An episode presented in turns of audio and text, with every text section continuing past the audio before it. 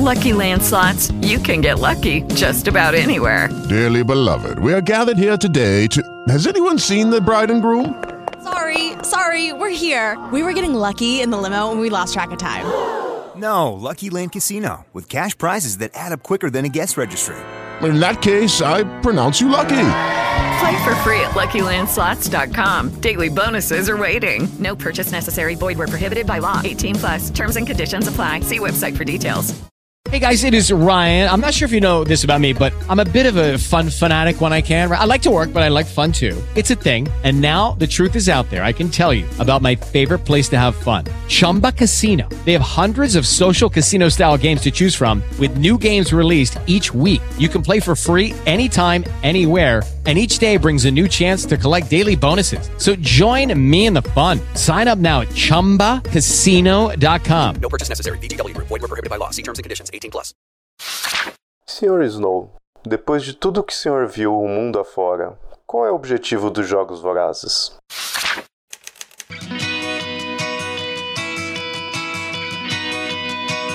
Perdidos na Estante, o seu podcast de adaptações literárias do site Leitor Cabuloso.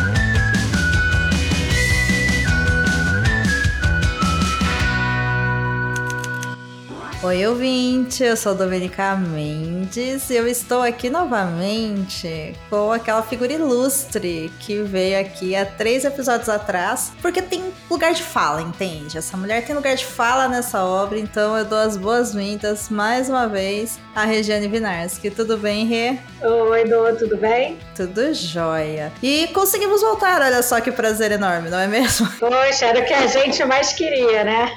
Era o que a gente mais queria poder se reunir de novo para comentar agora sobre o filme A Cantiga dos Pássaros e das Serpentes, que é a adaptação do prequel de Jogos Vorazes. Se você chegou aqui ouvinte porque você assistiu o filme, falou quero ver esse episódio, quero ouvi-lo, boa, sinta-se em casa, esse episódio é para você. Porém, eu recomendo fortemente que você vá ao episódio 266 e ouça o episódio que eu gravei com a Regiane sobre o livro, porque ela, ela contou segredos de tradução, tivemos alguns pontos aí a respeito da obra, tenho certeza que você vai gostar. E nesse episódio, já vou falar logo de cara, os spoilers estão liberados, tá? Então, ouça por sua conta e prazer. Antes de começar, Rê.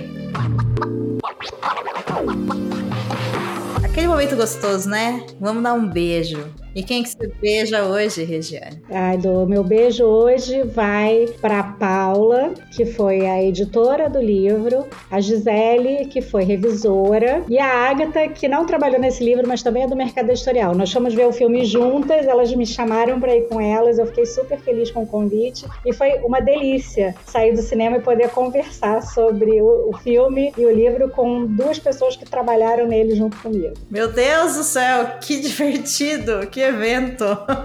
amei, amei, amei. E o meu beijo vai hoje pra Amandinha, porque a Amandinha aqui do Perdidos na Instante era pra estar com a gente aqui nessa gravação. Porém, a Amanda está com um problema sério de falta de energia elétrica na casa dela há mais de 72 uhum. horas, né? Ela é do Cabo Frio e acabou a energia e nada da Enel ligar a energia, então ela ficou impossibilitada de poder estar com a gente, o que é um absurdo ficar tanto tempo sem energia elétrica, mas Amanda está em nossos corações. Eu espero que a energia dela volte logo. Né, Nossa, pra... que sufoco, coitado. Olha, é basicamente uma vida num distrito, né? Ficar sem energia elétrica por tanto tempo. Então eu espero que a Amanda fique bem. E meu beijo, então, vai pra ela. E agora, Rê, é isso, né? Vamos pegar uma pipoquinha e trocar uma ideia sobre o filme para decidir se ele é uma boa adaptação ou não, se ele é o filme do ano ou não. É isso, bora lá. Vamos lá.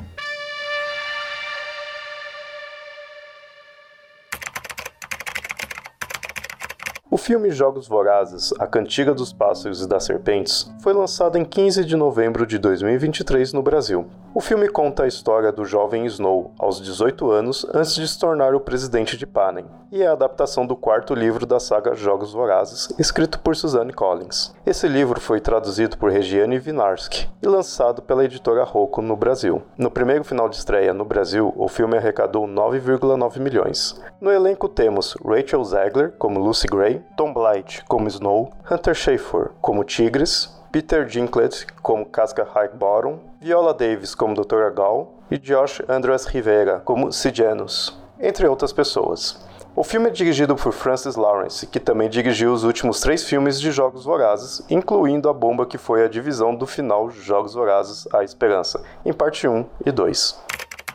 Olha, Regiane, é isso. Você gostou?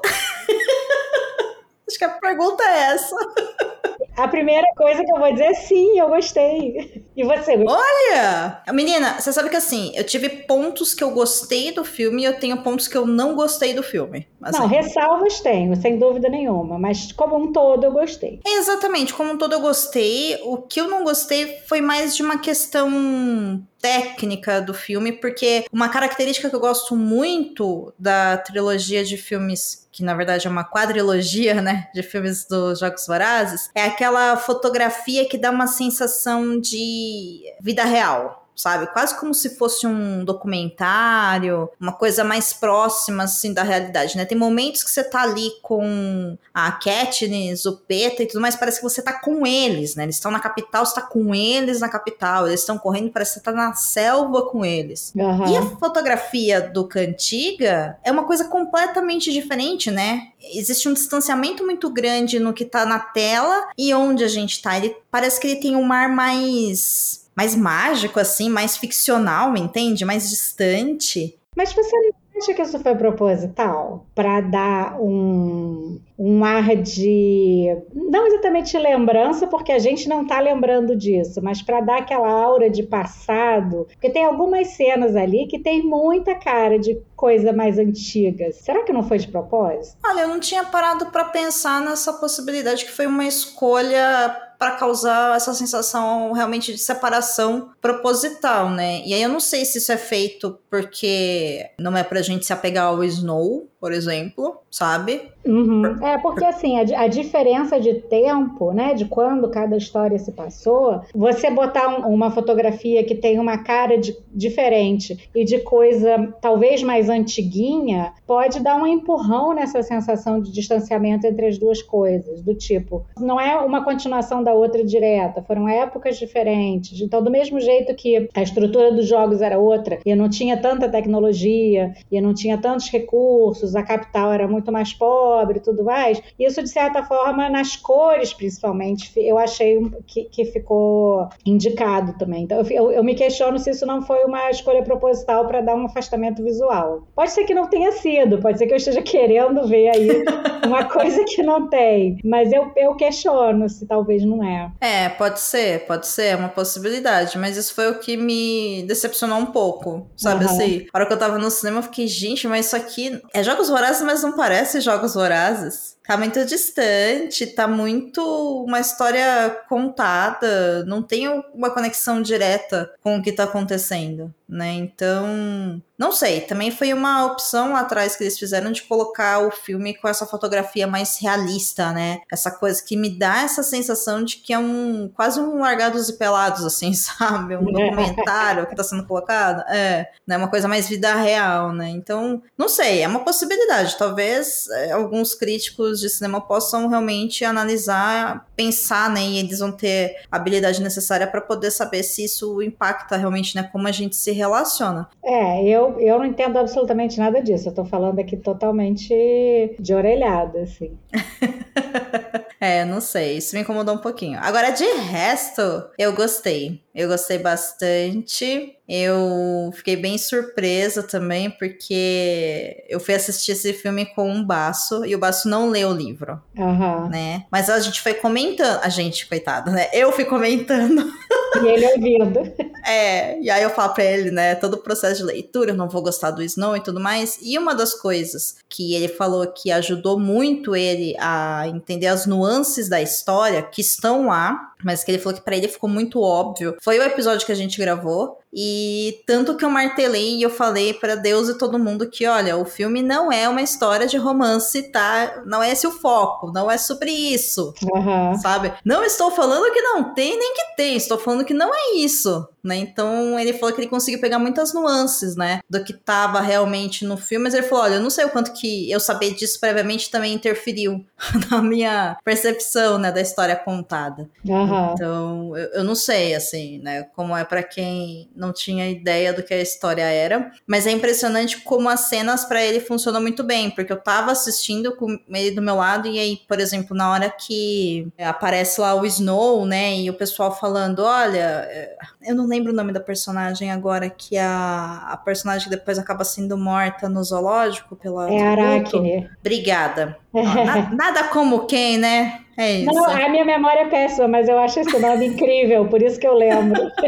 Exatamente. E a Aracne, né, daquela olhada no Snow, assim. E aí, na hora, já sacou, olha, tem alguma coisa errada com esse cara, né? Ele tá, tem- ele tá disposto a tudo, né, pra conseguir chegar onde ele quer chegar. E quando aparece a Lucy Gray e aquele espetáculo, né, que ela faz com a, a cobra pra Mayfair, e depois que ela canta, a reação dele no cinema foi assim: nossa, mas que sortudo mais FDP, sabe? Que esse cara é. Eu olhei pra cara dele e falei, meu Deus do céu, ele entendeu tudo já, sabe? Ele já sacou É. tudo sobre a história, assim. Eu achei bem massa isso. Eu gostei bastante. O que, que você achou do nosso vilão Snow? Eu fiquei com a sensação de que o filme hum, aliviou um pouco para ele, bem mais do que o livro. No livro a gente tem aquela coisa de que ele é um filho da mãe praticamente o tempo inteiro. Eu Uhum. acho que o filme, talvez propositalmente mesmo, tenha feito assim, tenha tentado provocar em quem está assistindo e, e aí em quem não, não leu o livro, principalmente, aqueles momentos de dúvida, que inclusive a gente falou no outro episódio, né? De você ter dúvida se você vai gostar dele, se, se ele é um coitado. Assim, eu acho que a, a vilanice dele não ficou tão explícita quanto é no livro. E, Tá. E isso, assim, eu, eu não sei nem dizer se eu achei ruim, assim, porque no fim das contas, co- né, quando, quando o filme termina, tá tudo muito claro, assim. É, Pelo menos, assim, a dúvida não prevaleceu, né? Fica óbvio quando termina o filme que ele realmente é aquele sujeitinho filho da mãe que vai ser o, o presidente quando a gente tiver a história da Kelly. Mas, não sei. O que eu senti no filme, e aí me diz se você concorda, é que eles passam uma sensação muito cedo de que os dois vão se apaixonar. Sim. Muito cedo, sabe? Que o amor vai trazer redenção, que o que une os dois é amor. E na verdade não é amor, né? O que une os dois é uma necessidade de sobrevivência. É, eu acho que o filme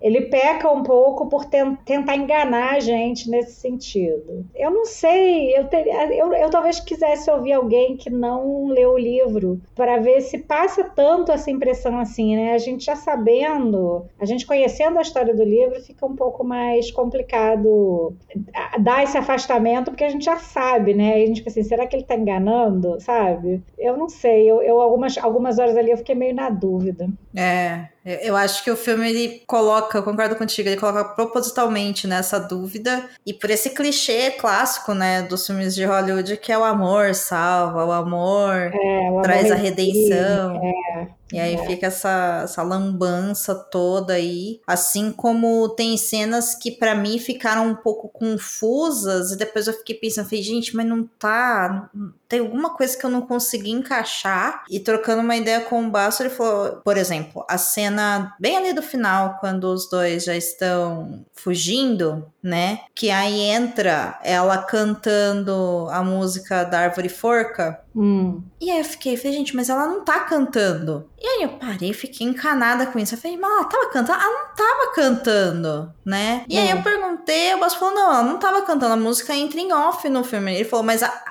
o entendimento dele é, ela estava provavelmente compondo naquele momento. O meu entendimento é que eram os pássaros repetindo uma, uma coisa que ela cantou em outra hora, porque ele olha pro alto e vê aqueles pássaros todos voando. Olha aí, ó. E Olha que ela aí. fez aquilo de propósito para confundir ele, porque ele acha que ela tá ali, ele escuta, ele acha que ela tá ali. Ele olha e fica chamando ela. E aí, é, mas realmente, é, eu também fiquei um pouco perdida a hora que começa a música. E eu fiquei assim, da onde tá vindo essa música? Ela tá ali, aí é, ele atira, né? Tem um vulto, assim, ele atira, mas aí tem uma hora que ele olha pro alto, tem aquele monte de pássaro voando. E aí isso me remeteu a antes, quando ele usa o pássaro contra os sejanos, né? Uhum. E Sim. aí eu fiquei com a impressão de que ela usou o pássaro contra ele. Eu acho que era o. Eu, eu não sei, eu posso estar enganada, mas foi a impressão que eu tive. Nessa parte específica, quando ela tá fugindo dele, sim. Mas a primeira vez que essa música entra, se eu não me engano, eles estão andando e ela tá na frente dele, eu acho. Ah, entendi. Entendeu? Putz, eu não tô lembrando agora disso. Agora, é, então. Eu não tô lembrando da cena especificamente, assim. Uhum. Pra te dizer se eu concordo ou não, porque eu não tô lembrando. E assim, essa sacada dos pássaros, né, repetirem a canção, agora que você falou isso, eu fiquei pensando, pô, talvez seja daí, porque. Mas de fato, né, ela cantou, aí eles cantam, e essa música se espalhou depois e ficou na cultura do Distrito 12, então. Porque depois essa música é a música que a Katniss canta. Sim, lá sim. na frente, né? É, é. E aí que a gente entende de fato que o problema do Snow quando ele ouve essa música é um problema que é pra ele mesmo, porque a música é sobre ele. né? Aliás, Uhum. sobre ele não, é para ele, né? Melhor dizendo. Para ele, sobre ele, não sei, vai depender da interpretação.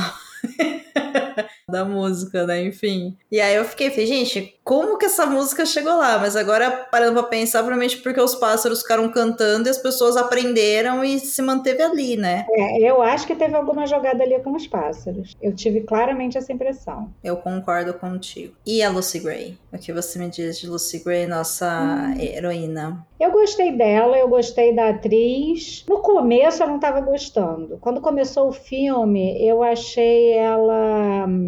Ai, eu não sei, alguma coisa me incomodou. Ela parecia adultinha demais, eu acho. Ela não me pareceu uma adolescente, sabe? Uhum. Principalmente no começo do filme. Alguma coisa me incomodou. Depois eu não sei se eu me acostumei ou se eu parei de me incomodar. Mas logo no comecinho eu fiquei um pouco incomodado com ela. Mas do todo eu gostei também. Eu achei ela muito boa. Ela, a personagem dela funcionou, inclusive nessa questão dos sentimentos, sentimentos ou não sentimentos, sobrevivência, interesse, sabe? Tipo o cara que é sacana e ela é sacana também, ou ela é ingênua e se apaixonou por ele ou não, sabe? Eu acho que funcionou isso. E você chegou a alguma conclusão no final do filme? Eu não, eu tenho, eu tenho uma opinião, mas não é uma conclusão, é uma opinião. É uma opinião Ah. que eu tenho desde o livro, assim, né?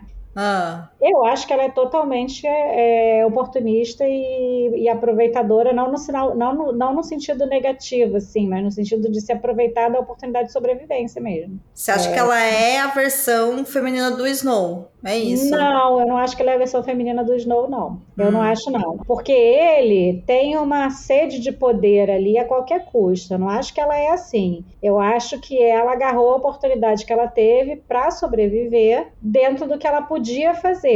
Eu acho que ela não foi a, a ingênuazinha que ficou suspirando pelo menino rico da capital. Rico entre aspas, né? Porque a gente sabe que rico ele não é, mas ele tenta botar a banca de rico o tempo inteiro. Eu acho que ela foi mesmo uma pessoa que estava fazendo o que ela podia fazer para tentar sair do buraco onde ela estava. E talvez ela tenha tido algumas dúvidas sobre o caráter dele em algum momento. Eu, no livro, eu, eu questionei muito isso, e no final também eu formei a opinião que não, que ela sabia quem ele era, que ela sentiu quem ele era, mas ela, né, não foi aquela coisa de a mocinha que é que tem a moral lá no alto e faz tudo correto o tempo inteiro, entendeu? Ela fez o que ela precisava fazer para sair da grande merda onde ela estava metida. É isso que eu acho. Mas não que ela seja uma pessoa maligna como ele. Hum. O que, que você achou? Ah, Eu gosto, eu gosto muito dessa leitura que você faz, dessa interpretação, e eu fico pensando, porque eu acho que parte da, da dualidade do Snow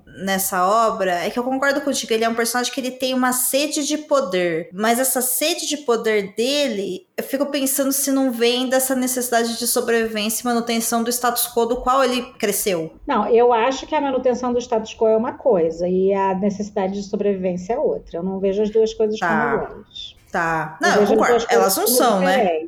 É, elas não são a mesma coisa. Você pode sobreviver sem pisar nas outras pessoas e sem uma série de coisas que ele faz. Assim, eu acho que é uma, um orgulho, uma, ele tem um orgulho e uma manutenção do status quo, orgulho principalmente, né? Uma coisa de, ah, sim. de elite, assim, de elite que nunca quer deixar de ser elite, sabe? Eu acho que ele tem isso. E ela, obviamente, nunca foi elite. A, a questão dela é só seguir a vida dela, sobreviver mesmo. Eu acho que o Snow, ele é muito transparente. Na verdade, a Lucy Gray também, né? Porque quando a gente pensa que o que ela quer é sobreviver, e quando a gente analisa que o que ele quer é poder, eles são personagens que é bem fácil de você entender o que eles querem, porque eles vão fazer isso a qualquer custo. E aí eu concordo contigo, eu tive a sensação do início ao fim, tanto do livro quanto do filme, de que a Lucy Gray sabia exatamente o que ela estava fazendo. E que tudo que ela estava fazendo era para ela sobreviver. Mas eu também tive uma sensação de que o filme tenta me convencer de que eles se apaixonaram. Ele tenta. Eu acho que o filme tenta, eu acho também. É. Ele não conseguiu, mas ele tentou tá? Ele tentou. A leitura que eu tenho da Lucy Gray é que ela teria o mesmo comportamento se o mentor dela fosse o Sejanos, por exemplo. Sim, sim. Porque a questão dela não era o outro. O olhar dela era para ela, era pro que ela estava precisando porque ela estava num aperto inigualável. Sim. É, é o desespero mesmo, assim. Ela estava com o pé na cova, né? É, e de uma maneira injusta, né? Porque desde o começo ela fala que ela não fazia parte do Distrito 12 e tudo dá a entender de que, na verdade, ela foi colocada lá por uma artimanha da Mayfair. Exatamente. Né? Então ela olha e fala: Ok, estou aqui, preciso sair daqui. Porém, ela sabe também que ela não é uma pessoa que tem habilidades de matar outras pessoas, né? Então ela olha e fala: Ok, vou apelar para aquilo que eu tenho, que são É essas isso. conexões, né? É isso. Agora, o, o filme, eu acho que ele, ele coloca de uma maneira bem clara, e eu acho que mais clara do que no livro, por exemplo, que é a separação dos dois, quando ela olha e fala, ok, vou sair daqui, porque quando ela faz isso no filme, a sensação de que me dá é que ela olha e fala assim, eu não tenho mais nada pra tirar daqui. Mas em que parte você tá falando? No final mesmo, quando ela Ah, sai tá. da cabana e vai embora, né? E a gente não sabe pra onde ela vai, que ela some, desaparece. Certo? É, ele acha que ela tá indo só. É, é- é- ela falou que ela ia buscar Katniss pra comer. E aí ele fala, pois é, e aí ele fala, é, ah, não tá na época ainda, ainda tava verde. Ela dá uma desconversada, ele fala, tá chovendo ainda. Ela fala, não sou feita de açúcar. E sai. Isso, mal criada além de tudo. É isso aí. É. Ela, ela quer que ele acha que ela vai ali fora buscar uma paradinha para comer. E na verdade, ela já entendeu muito bem qual é a situação dela, ela já entendeu que ela está ferrada se ela ficar ali. E ela fica mula. É isso que eu entendo ali. Eu assistindo o filme, eu já tive uma ideia de que ela colocou ele dentro daquela cabana pra dar uma despistada nele e ir embora. Sabe, não é que ela percebeu naquele momento, ela já sabia. Então, não, assim, ela às já vezes. só- sabia. Ela É. já sabia. Ah, tá, tá. Não, eu É. acho que ela já sabia, assim. Inclusive, assim, eu, não sei, eu acho que talvez ela estivesse esperando para ver como ele ia reagir a hora que ele encontrou as armas. Porque aquele momento também é um momento meio tenso, né? Na hora que Sim. ele na cabana e encontra as armas. É, Mas por, que por um momento dá um medo de que ele fosse, sei lá, atirar nela, assim, né? E ela decide pular fora, mas ela já estava bem ciente ali antes disso até, do que estava rolando. Eu acho que mais do que isso, a gente tem primeiro essa sensação de desconforto de que, olha, ele poderia machucar ela por causa da arma, ao mesmo tempo que também mostra muito um ponto dela, que é. Tem mais gente que sabe o que você fez, tá? Não fui eu que trouxe a arma aqui. Aham. Então, assim, o seu segredo não tá tão oculto assim, não.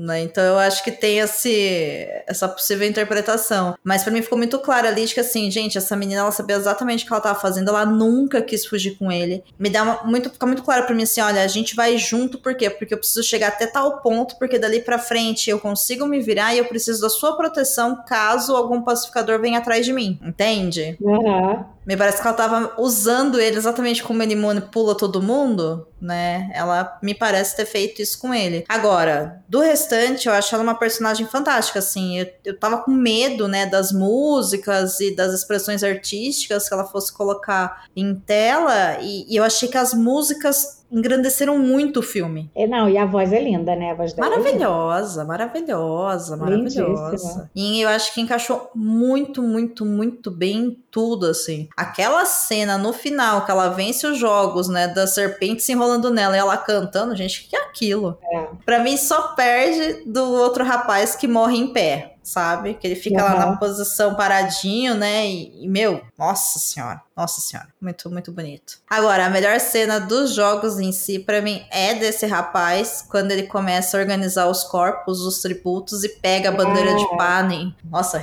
eu fiquei. É, aquilo lá é muito tocante. Eu lembrei desse, desse momento no livro, ele faz isso no livro também. Faz. Eu, eu não me lembro dele fazer é, isso nesse momento, né? Ele, ele vai fazendo só aos poucos. É, ele, é o, o- assim, né, a, a ordem dos acontecimentos no filme, ela foi editada, foi, né, adaptada, acho que para funcionar de uma forma mais dinâmica e ficar mais clara a intenção, né? É, pra causar Mas- um impacto legal. Embora, assim, ele colocando os corpos de pouco em pouco, talvez fosse ficar um pouco. Não sei. Não ia, eu não acho que ia dar uma mensagem errada, sabe? Mas Não, talvez ficou não linda a cena. tanto atenção pro, pro acontecimento. Pode ser, pode ser. Eu sei que eu achei maravilhoso, assim. Nossa senhora, me arrepiou todinha. Agora, a gente tava errado a respeito de como os jogos aconteceram, né? A gente jogou Ah. feio.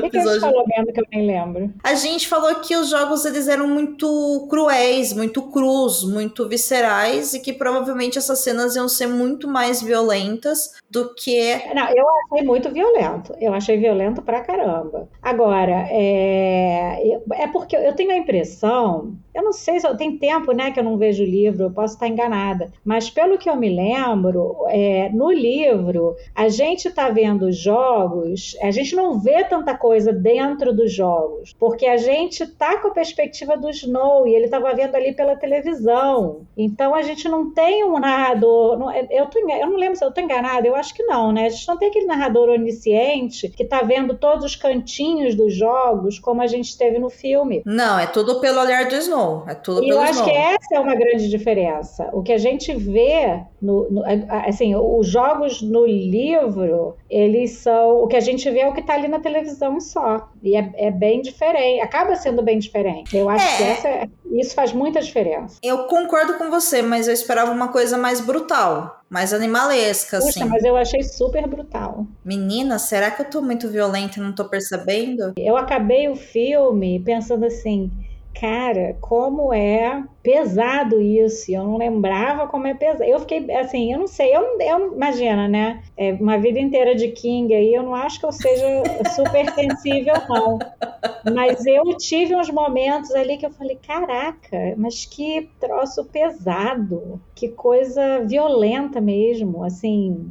Ainda bem que eles pouparam a gente da cena da menininha desse, com síndrome de Down, porque porra. Sim, sim. Isso eu achei obrigada, né, editores, por terem poupado a gente. Tal qual eu achei que a cena que o Snow mata o cara com a tábua de madeira e o tributo, né, quando ele vai tirar os Ségenos do de dentro da arena, aquela cena no livro meu Uhum. Deus do céu, ela é muito pesada, muito pesada. E ali fica uma coisa muito mais clean, muito mais tranquila, né? A descrição do livro é que o cara ficou totalmente desfigurado, por exemplo, É, é. né? E aí ali foi uma coisa violenta, assim, mas muito mais suave. Eu achei que ali, por exemplo, a gente ia conseguir ver uma fúria do Snow, do qual não teve. Ah, mas eu acho que o livro ainda tá querendo. O filme ainda tá querendo deixar a gente na dúvida. Ah, pode ser, e pode talvez ser. seja por isso, não escancarar demais ali, porque eles querem segurar a gente na dúvida até o final. É uma boa, uma boa saída. Pode ser isso sim. Eu não sei, eu tô supondo aqui que não é para bater o martelo ainda, porque afinal de contas, né, ele entrou para buscar os Sejanos e assim, tudo bem que foi obrigado a se voluntariar, mas mesmo assim, enfim. Eu não sei, eu acho, eu achei o- nesse sentido o filme mais com essa tentativa de deixar a gente mais em dúvida mesmo. É porque ao mesmo tempo essa cena é muito importante em toda a história, tanto no filme quanto no livro, para depois ele lá ser costurado pela doutora Gal e ela perguntar para ele a frase que mais importa, né, nessa história, pelo menos para o filme, que é para que servem os jogos vorazes. Uhum. O que a Gal quer é uma pessoa que depois vai ter o mesmo nível de psicopatia e violência que ela tem. É isso que ela tá buscando com os mentores, né? Selecionar quem que vai manter esse legado dela. Uhum. E aí ela fala para ele, né? A questão é que todo mundo pensa que é muito organizado, a gente se divide em sociedade, a gente vive na capital, a gente é melhor. Mas quando você estava na arena e você se deparou com um perigo, você também desceu mais baixo possível na violência e matou aquele cara daquela maneira. Assim, o que é um, uma, uma baita de uma bullshit, mas é o discurso que ela quer dar. E Uhum. pro filme, eu acho que isso não funciona tanto, porque você não vê ele tão brutal, entendeu? Como, por exemplo, o pessoal da arena, de fato, sabe? Quando Uhum. os tributos estão lá, por mais que eu, eu esperava uma coisa muito mais violenta, e eu sei, gente, mas eu acho, assim, eu assisti a Round 6, tá? Então, eu esperava uma coisa é, mais pesada, não que não foi, são crianças se matando, isso já é pesado por si só, mas eu esperava que o Snow realmente naquele momento ele fosse assim, sabe, quase que como se se tornar uma coisa animalesca, assim, aquela selvageria dele, né, no momento que ele quer sobreviver. E aí a gente poderia, né, o filme poderia jogar pra gente o que, olha, será que é isso mesmo ou será que não é? Porque o discurso dela é pra proteger essa violência dele, que claro Uhum. que é uma baita de uma mentira, né, mas é o que o filme quer passar pra gente, né? Aliás, o filme não, né? É o que a Gal quer passar pra gente, né, que a Suzane colocou lá. Uhum. Então, eu acho que faltou assim, sabe? Mas eu concordo contigo que talvez seja pra gente ficar nessa dúvida, né? Ele é uma vítima, ele não é. Talvez ele seja Eu bom, acho que né? ainda existe uma tentativa disso. É. Acho que ele, ele é mais. é, ele quer. O filme quer incitar mais a dúvida, meio que até o final, assim. Ei, você quer encontrar um mundo secreto de adaptações literárias? Sim, mas onde? Perdidos na estante. E os Sejanos? O que que você achou dos Sejanos? Ai, Sejanos gente, é muito importante. Eu adoro ele no livro. Eu, assim, eu, eu, eu, eu acho, assim, a gente teve muito pouco dele no filme, né? No sentido de entender a motivação daquele personagem, entender quem ele é. Eu acho assim, ele não ficou tão carismático no filme quanto eu achei no livro. Isso para mim fez diferença. Eu achei, no livro eu achei ele fofo, carismático, gente boa. E acabou ficando, assim, o que o, o Snow faz com ele depois, aquela hora que ele bota o pássaro para registrar o que ele tá falando, ficou. Ficou meio gratuito, sabe? No filme, né? Ficou, é, ficou no mal- filme. é, é, ficou mal encaixado. Eu fiquei com a sensação de que, assim, faltou um pouco da dinâmica deles, para a gente entender é, o quanto o, o que os Tejanos fazia repugnava o Snow, o fato dele ser um cara que veio de distrito e que ficou rico, que o pai dele comprava as coisas e tudo mais, o quanto o Sejano se incomodava com essa posição, eu acho que isso apareceu um pouco no filme, como que ele não gostava de ser da família rica que, que, que paga para ter as coisas, né? Ele não quer negar as origens dele, enquanto os pais parecem querer. Aí, aí também não ficou claro o quanto isso deixa o Snow enojado, porque ele, o que o Sejanos tem é o que o Snow acha que ele merece ter, o dinheiro e o status. Sim. Snow se acredita merecedor daquilo que o Sejanos, que é um cara de distrito, tem. E é isso. E o Sejanos é um cara legal pra caramba com ele, considera ele amigo. E aí o, o fato de que hum, existe essa rinha ali, no, existe assim, essa, esse ranço no Snow, isso não ficou tão claro no, no filme. E por que que isso incomoda tanto o Snow? E aí ele acaba fazendo o que ele faz. Não é porque ele acha que o Sejanos vai botar em risco, sei lá o quê. É bem mais complexo do que isso, né? Eu, eu achei que o ranço ali todo não ficou tão claro. E principalmente essa dinâmica do Sejanos ter o que o Snow acha que é de direito dele. O próprio Sejanos não gosta de ter aquilo, mas é por ter aquilo que ele pode estar ali e ajudar outras pessoas. E o Snow odeia estar naquela posição. É, é. Eu concordo contigo. No filme, a sensação que dá é que o, o, Snow ele percebe que o Sejanus vai fazer alguma coisa e ele quer avisar, como quem diz: olha, ele vai se descontrolar, então impeçam ele de fazer isso porque ele vai É. cometer um erro terrível. Quase como se ele quisesse salvar uma tradição. Quando na verdade não é isso, né? Não, é Ele prejudica o cara porque ele quer se vingar do cara, porque como você se atreve a ter aquilo que é meu e que não é seu. Aham.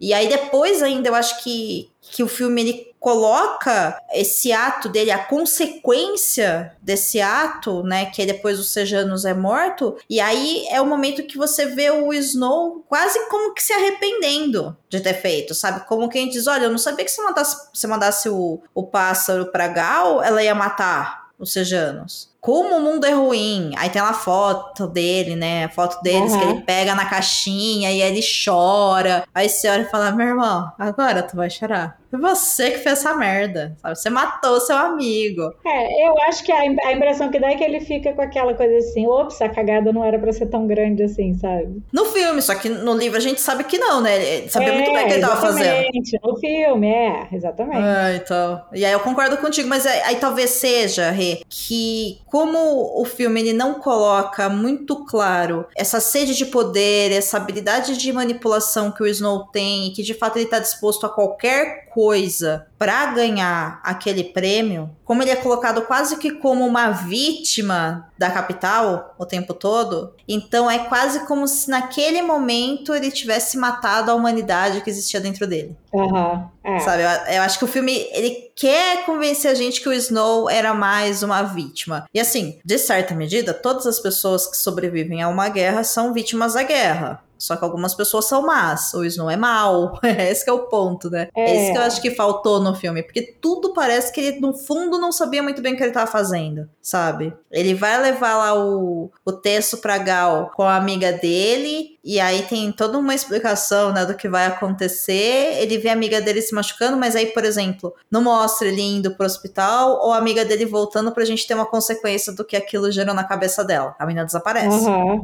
Isso eu senti falta no filme. Inclusive, eu queria ver, sabe, as marcas, né, no corpo e tal, assim, eu queria Aham. Tudo na minha cabeça. Eu não sou de criar coisa na minha cabeça, mas eu li, eu imaginei a cena e não tava lá. É quando. Ah, ó, pra você ter ideia, a única cena que eu acho que dá pra gente ter noção do quão manipulador ele é é na cena que a Lucy Gray tá na, na arena. E aí a gente tem o filme mostrando pra gente, e eu gosto mais do livro, que pega a gente super de surpresa, Hum. que é o Jessup, que ele tá com raiva e ele vai ficando é, doente aos poucos pra gente no filme, né? Vai mostrando ele desde lá de quando ele tava no zoológico, perdendo a sanidade e tudo mais. No livro, isso chega do nada, né? Tá lá no meio do combate e tal, de repente você vê aquela menina correndo pela arquibancada falando Jessup não, e ele correndo atrás dela, e aí eles entendem que é, que é raiva, Aí agora eu não me lembro se ele manda uma garrafa de água e depois a menina, né, fala: Não, eu, já que ele vai morrer de qualquer jeito, então eu vou ficar do seu lado, porque eu gosto da Lucy Gray. E Aham. quando a menina, né, joga água nele, ali o Snow percebe que, pera um pouquinho, eu consigo manipular todos os outros mentores pra Lucy Gray ganhar Aham. né? No filme ficou diferente, né? Ele pede pra ela, né? Você pode me ajudar. Esse é o único momento que dá pra você ver que ele tá sendo manipulador. Uhum. É. Então, É acho que faltou trabalhar um pouco melhor mesmo essa, essas características do Snow, assim. E talvez seja pela dificuldade de você mostrar é, que, que, que sim, né? Ele é uma pessoa. Ele é mau, ele é manipulador, mas sim, ele é uma pessoa, sabe? Ele tem desejos, né? Ele tem medos, ele tem anseios como qualquer ser humano, né? Uhum. A gente tá acostumado É. com os vilões muito duais, né? Pois é, é interessante você, você ver outras nuances, né? Eu acho bacana isso, mas eu não gosto de tentar fazer a gente gostar dele. Ah, e o filme tenta fazer isso o tempo todo, eu acho. É, O tempo todo. O tempo todo o filme quer te convencer. É, eu, eu concordo, mas assim, não chegou a me incomodar, porque eu achei que foi só foi uma provocação. Eu acho, assim, não, é assim, são cenas que tentam provocar isso na gente, mas não, eu acho que não, não ele não faz bondades nem nada do tipo pra gente poder, sei lá, eu não sei, eu tô meio divagando aqui.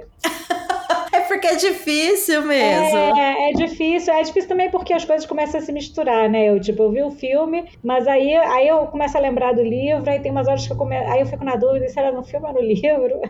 É, isso é difícil, e é difícil porque o filme ele tenta colocar o Snow como um personagem que ele poderia ser bom, mas ele teve seu coração partido. A sensação que dá é que ele vai sendo quebrado aos poucos, sabe? Uhum. E de fato, tudo bem, é isso mesmo que acontece na vida dele. Eu sei, isso também tá no livro. Só que o filme ele coloca de uma maneira tão rasa que dá a sensação de que ele é uma vítima tanto quanto sei lá, as crianças que morreram na arena. Uhum. É aí que tá o perigo, entendeu? Acho que é aí que tá o, o grande enrosco, porque eu fico pensando, a gente que assistiu os filmes originais primeiro e depois assistiu o prequel, você sabe que ele é o vilão, beleza. Mas será que se a galera que assistir primeiro o Cantiga e depois for assistir os Jogos Vorazes, vai entender o que do Presidente Snow? É, essa, essa é uma grande questão. A gente já vem com muita informação, né? É. A gente sabe que ele não é uma boa pessoa. Agora, será que o pessoal vai justificar, por exemplo, quem ele é, a raiva que ele tem do Distrito 12, por que, que ele não gosta de Katniss, que inclusive é muito irônico, né?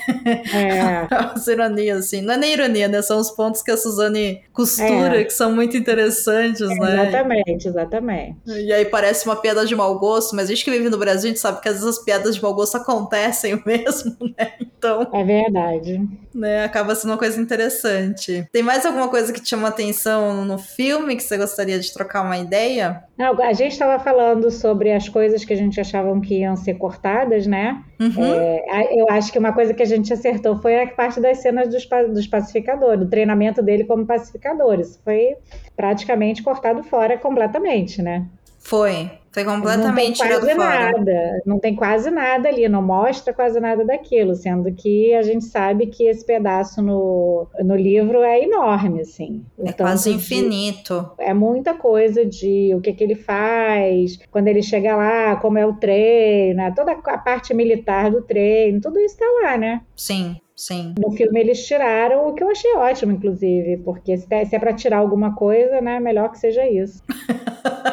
Sim, eu concordo. Você gostou da forma como o filme foi dividido em, em partes como livro? Eu achei importante para deixar claro, né? Eu acho esquisito um filme que tem essa, essa distinção assim tão clara. A gente não tá acostumado a ver coisa assim, né? Uhum. Mas assim, mas eu achei importante para esclarecer a ordem das coisas, assim. Achei que foi uma coisa útil. Talvez não tão legal, mas útil. Tá. É, eu achei estranho. E tem uns cortes que eu achei feio também. Não, alguns cortes eu não gostei também. Teve, alguma coi teve algumas coisas ali que me incomodaram. Nossa, tem uns cortes muito feios do filme que eu olhei, sabe? Tipo, doeu fisicamente. Eu, nossa, que corte feio. né? Sabe assim, super violento, assim, o corte. Não gostei, não. E a gente não pode encerrar esse episódio antes da gente falar do Casca e da Gal um pouco mais. Eu acho que eles são É. muito importantes, né? É, os dois personagens eu achei que ficaram maravilhosos, os atores são maravilhosos, né?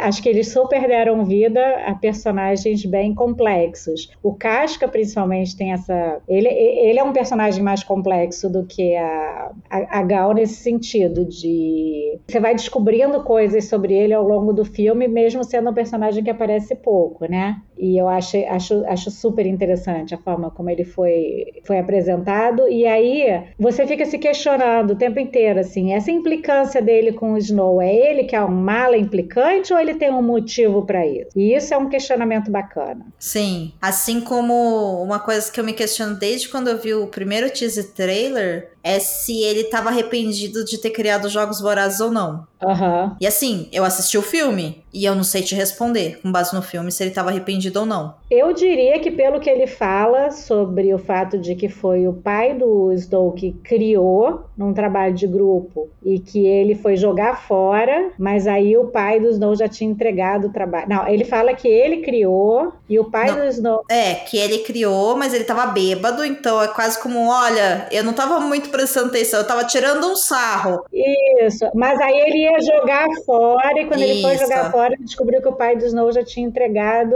o trabalho. Então eu acho que quando ele fala isso, dá a entender que rola um arrependimento, sim. A primeira cena que ele aparece, né, que ele tá de costas, ele toma o morfináceo, que a Gal fala, né, com vocês, casca Uhum. Highbottom, e aí ele vira, né, com aquela cara de né, coloca assim, olha pra cima, né, com aquela cara de é isso aí, dá aquele tapinha no estudante, né, e vai andando. Pra mim aquela cena, ela é tão complexa porque eu fico pensando, a sensação que eu tenho que o ator me passa, e aquele ator realmente é muito bom, Aham. é de que, olha, eu vou fazer isso, mas eu não quero fazer isso. Então me parece que ele possa estar arrependido. Só que conforme ele vai falando, parece que ele vai tendo um prazer naquilo que ele tá propondo pros alunos. E aí a Entendi. sensação passa pra mim a ser um, eu não queria ter que na verdade estar me envolvendo com alunos.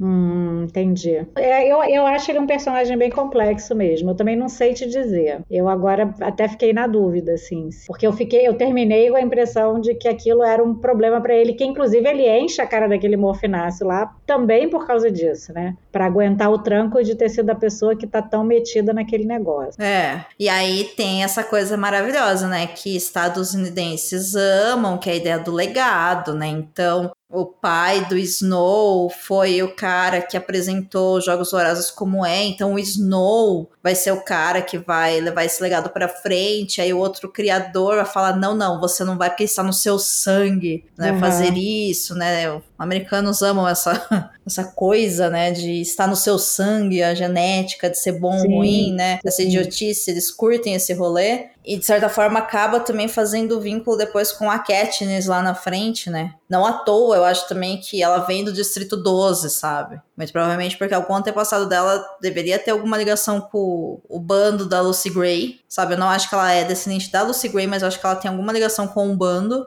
Tem algumas, tem algumas teorias sobre isso, né? É, que a Maud Ivory, é Maud Ivory, né? O nome dela ou é Ivory Maud? Agora eu tô na dúvida. É Maud Aquela Ivory. Que, é, que ela talvez seja a, a mãe do pai da Cat. Então, Existe uma teoria dessas. que assim, é, é fofoca de fanfic. É. É, mas assim, mas tem base em alguma coisa, né? Inclusive essa questão de da música e, e outras coisas mais, porque, sei lá, eu, é, não sei, eu acho que é, não sei se a gente vai descobrir um dia, se alguma hora vai ter o livro que vai fazer essa ponte. É, que aí volta daquela pergunta que você me fez no episódio que a gente É. gravou, né? De será que vai ter mais coisa? Porque, de fato, me chama a atenção quando a gente descobre que a música foi criada pela Lucy Gray pra falar dessa relação que ela tem com o Snow, e depois o pai da Katniss cantar isso, e você fala, então é uma coisa que estava no Distrito 12, pelo menos algumas pessoas sabiam. Aham. Poucas, mas sabiam. Só que assim, se ela criou depois, né? Se ela criou quando ela estava fugindo com o Snow, não tinha como ninguém mais saber. Ela tem que ter encontrado alguém que cantou essa música para outras pessoas, entende? Ou pode ser simplesmente realmente, né? Porque tem um. E aí eu acho que eles linkam com a, a Ivory, porque tanto. Ah, no filme não fala, mas no livro fala. A Lucy Gray fala, né? Que ela só precisa ouvir uma música uma vez pra nunca mais esquecer. Aham. Então, teoricamente, se o pássaro cantou, ela decorou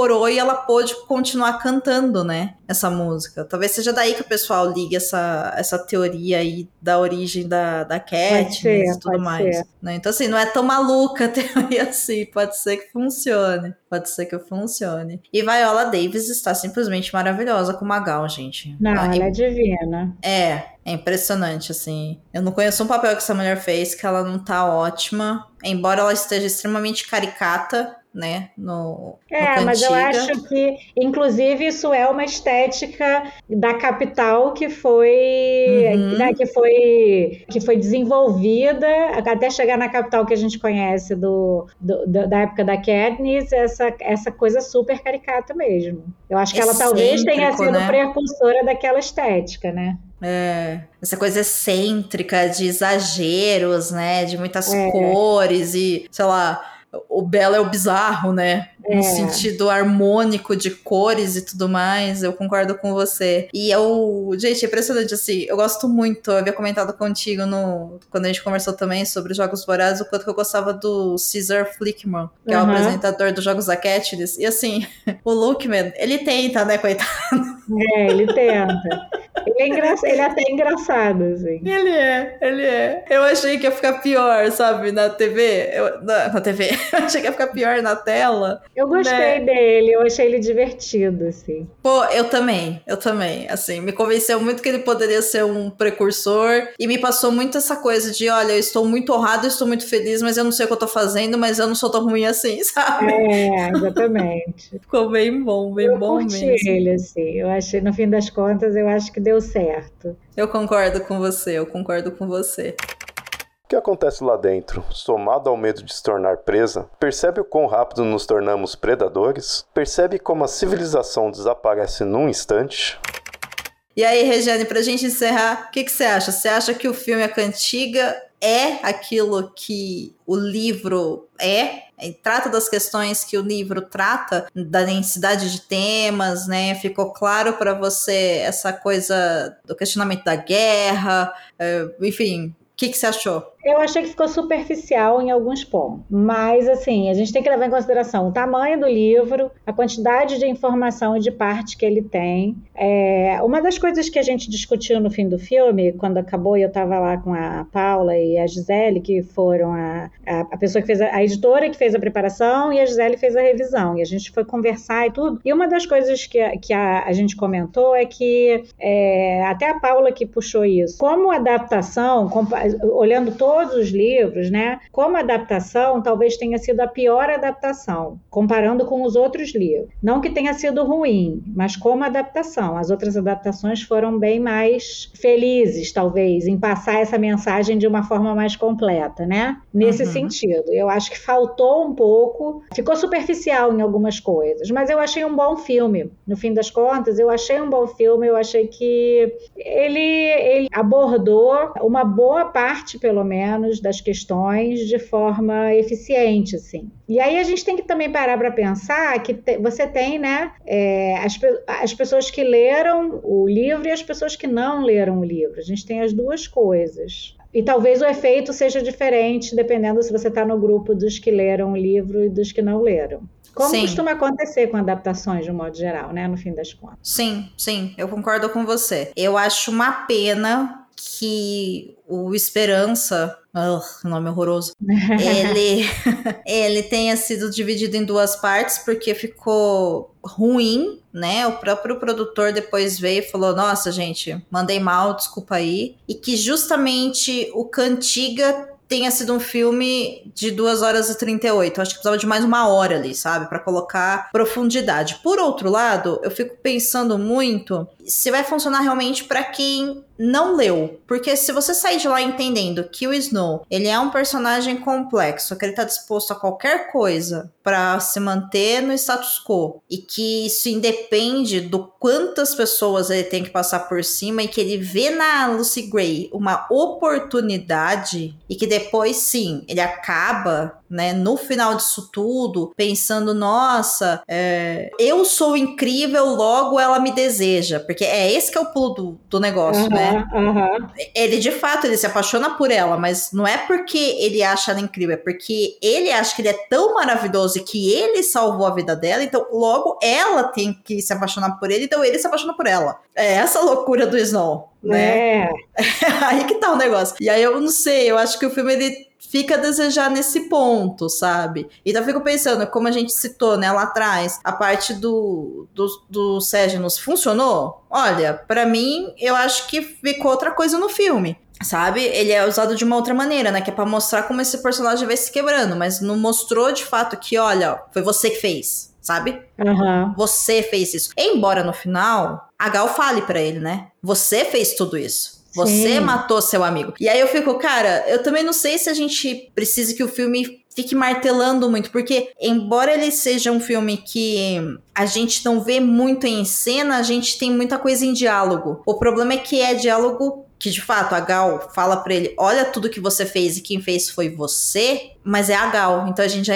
já fica meio que o pé atrás e fala, não, não vou confiar nela, porque ela não é uma pessoa lá muito sã. É, é eu acho isso. né? Então, é, é, ele me parece que o filme ele faz esse jogo psicológico com você que você tem que estar tá atento para realmente separar o que ela fala que faz sentido e o que ela fala que não faz sentido. Uhum. O próprio funcionamento dos jogos vorazes, né? Que é uma questão de que, ai, todo mundo é mal, né? Todo mundo poderia matar alguém se a sua vida tivesse em risco e tudo mais. Não, legal. Claro que não, né? Ninguém tá fazendo aquilo porque quer. Vocês estão criando as condições para que as pessoas sejam obrigadas àquilo. Elas não querem. Agora, será que quem tá assistindo consegue fazer esse, esse gancho, sabe? Ou eu fico pensando, vai ficar tipo um Thanos 2.0, sabe? Aham, entendi. Então eu acho que isso vai depender muito, né, do próprio público. Eu acho que o filme ele peca nisso, né? Mas eu acho que existe alguma coisa na, na caracterização dela que, a, que dá um empurrãozinho no sentido do entendimento certo, sabe? Uhum. É, eu acho que a caracterização dela tem uma coisa meio, meio estranha ali e que justamente acho que leva a gente a pensar nessa estética adotada pela Capital depois e na perversidade, assim, em perversidade, eu, eu acho que existe um, um,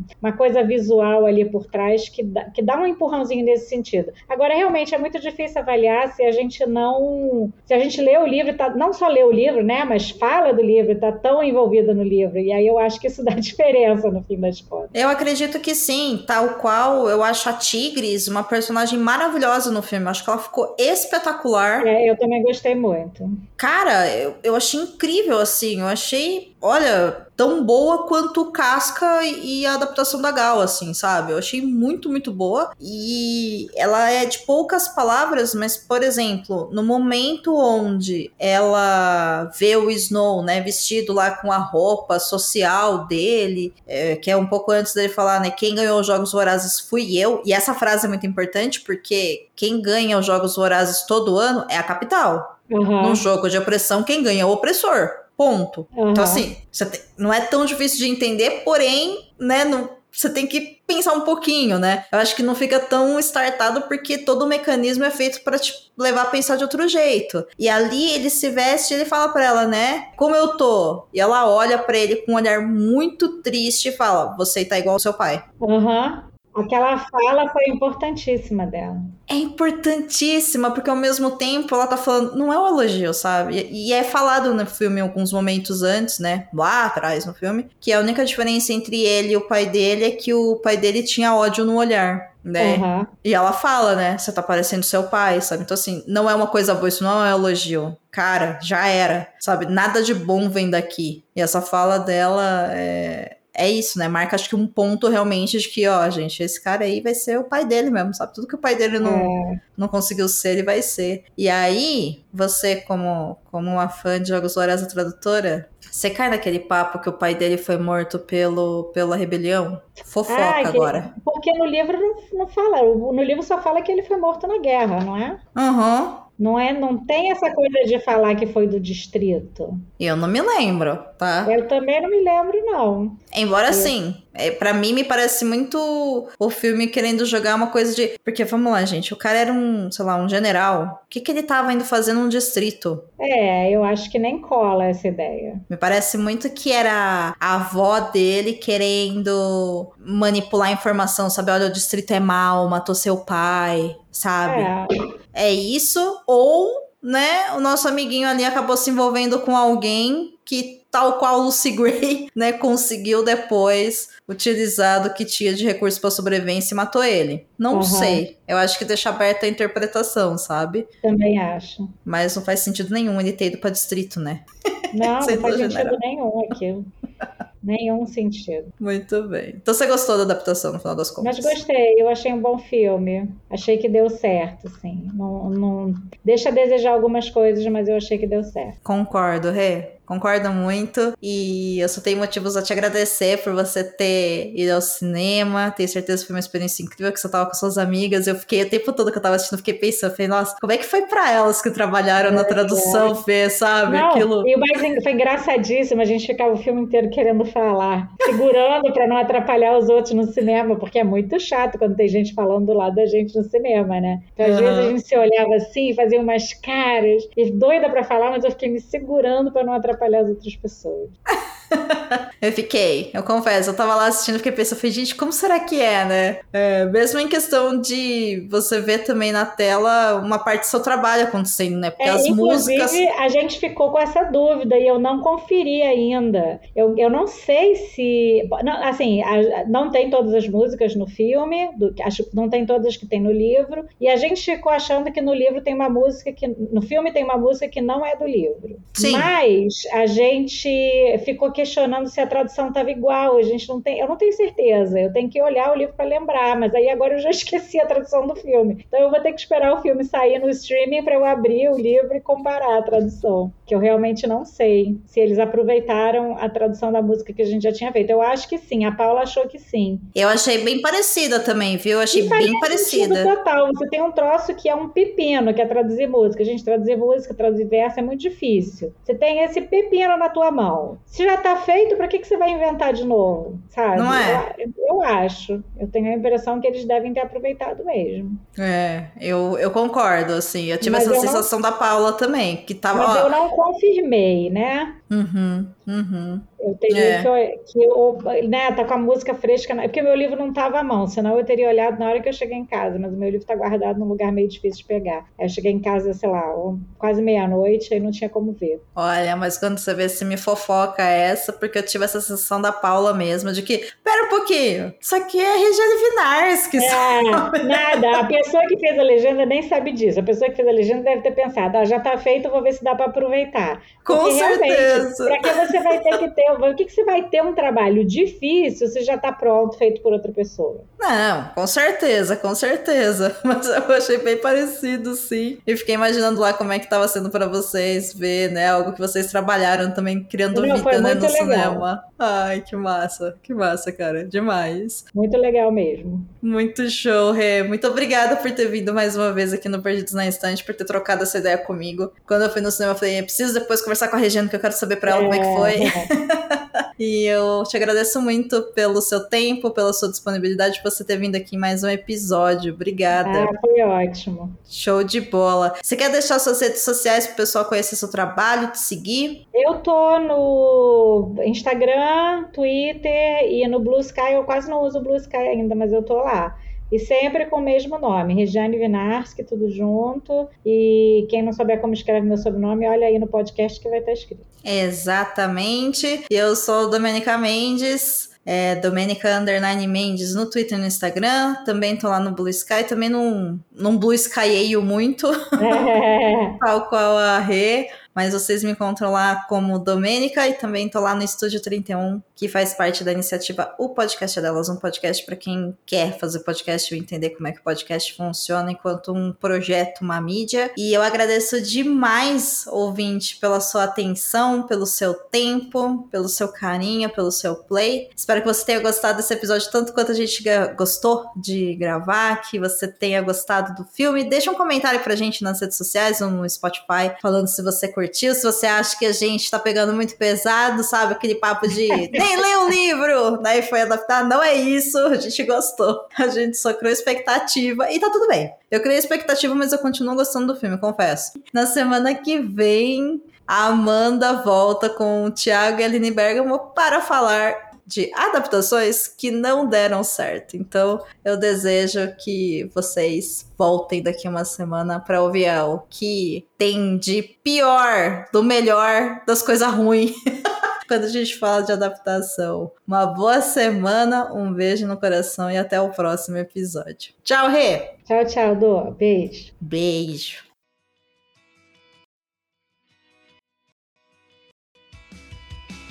Você acaba de ouvir o podcast Perdidos na Estante. A apresentação foi de Domênica Mendes e Regiane Vinarski.